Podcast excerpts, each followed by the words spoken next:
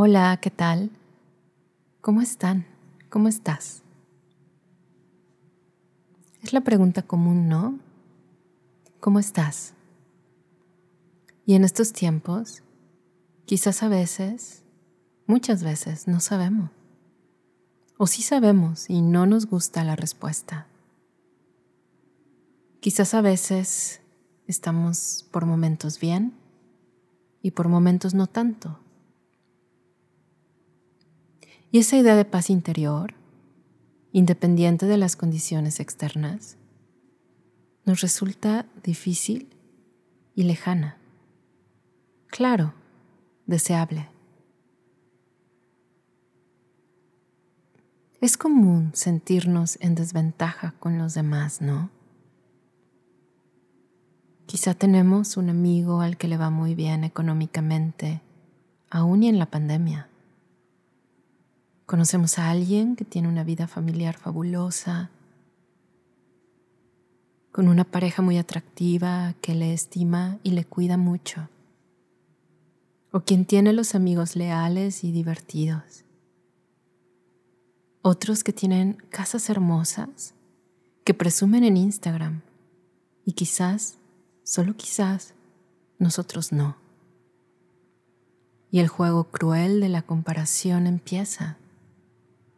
Él tiene esto y yo no. Ella ha logrado esto, siendo más joven que yo. Y yo aquí, contando los pesos para llegar a la quincena, o buscando tener amigos y preguntándome por qué, si soy buena persona, no tengo la oportunidad de tener una relación con la persona que deseo. Mi guru, el venerable Geshe Kelsang Rinpoche, en su libro Cómo transformar tu vida, nos da el otro lado de la moneda, que todos, absolutamente todos los seres sintientes sufrimos.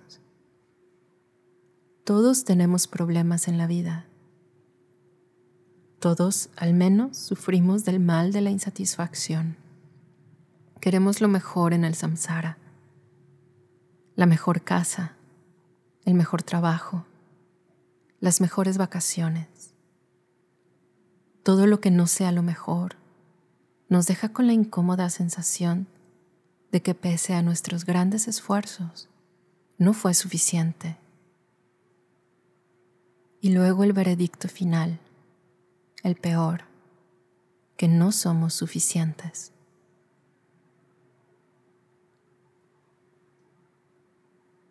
Quizá podemos comenzar a retar ese modo de pensar,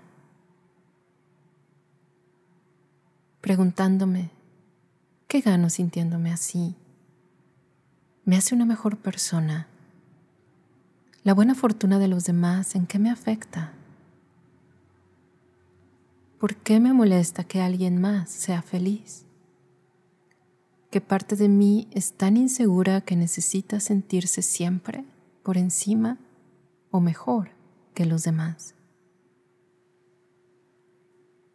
En otra parte del mismo libro, el venerable geshe nos dice que podemos cultivar las cualidades que verdaderamente importan, que por cierto, ejemplo de ellas son la compasión y la sabiduría, las podemos cultivar tanto en el fracaso como en el éxito. Quizá en los tiempos modernos deberíamos repetirnos eso constantemente hasta que nos llegue al corazón.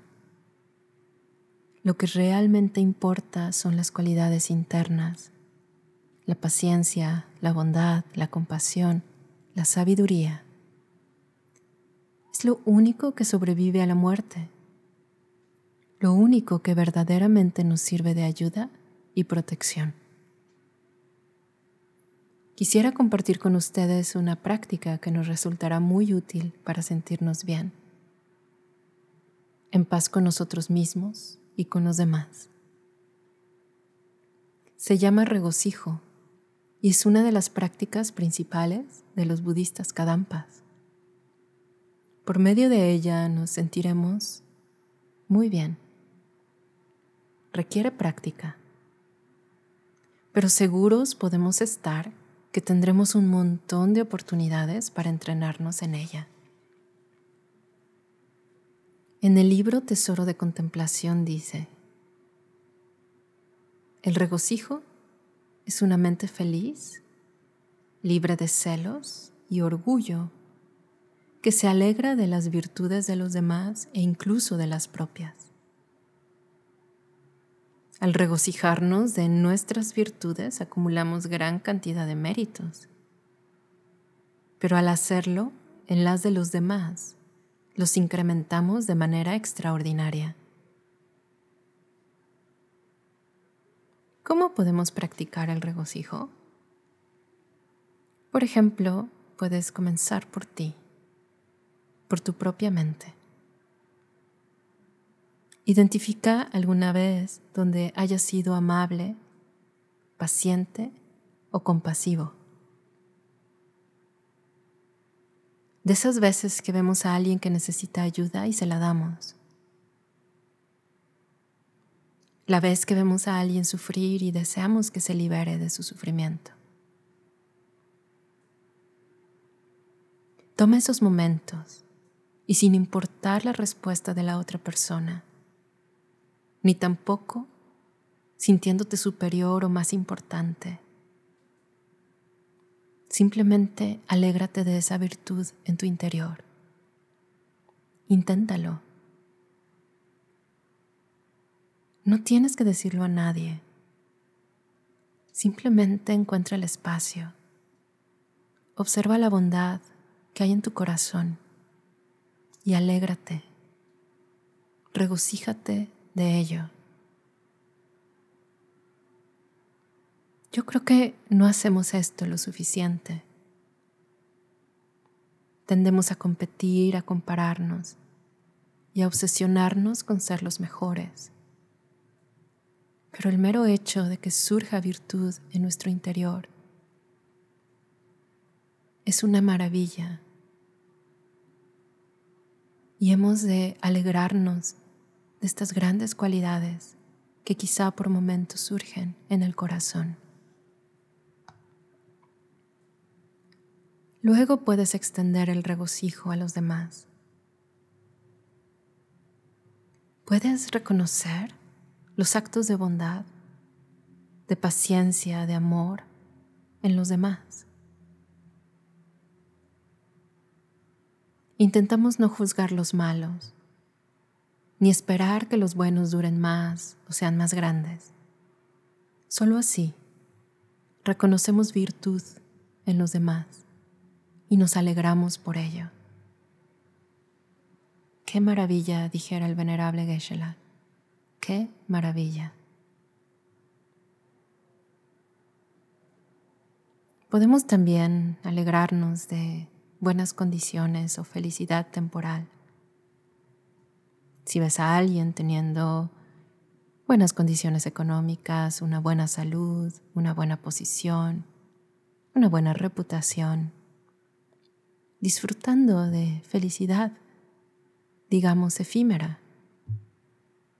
Puedes tú darte la oportunidad de compartir su felicidad alegrándote, regocijándote.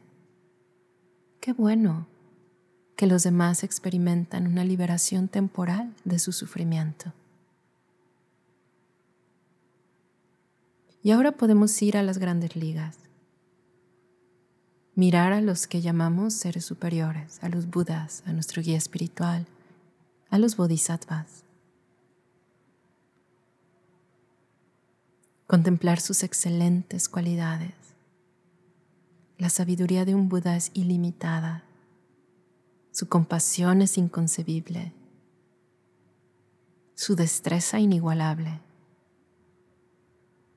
Podemos pensar cómo llegó a ser alguien que fue ordinario en algún punto tan elevado, tan cualificado. Nos alegramos de esas excelentes cualidades y obras y podemos pensar que me convierta en un ser como tú.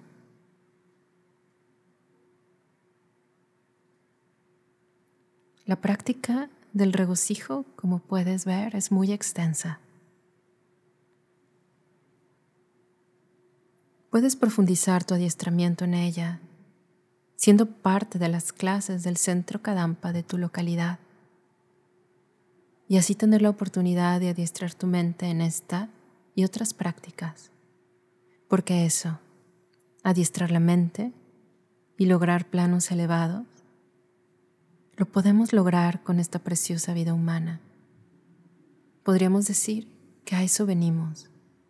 Por eso adquirimos un renacimiento humano.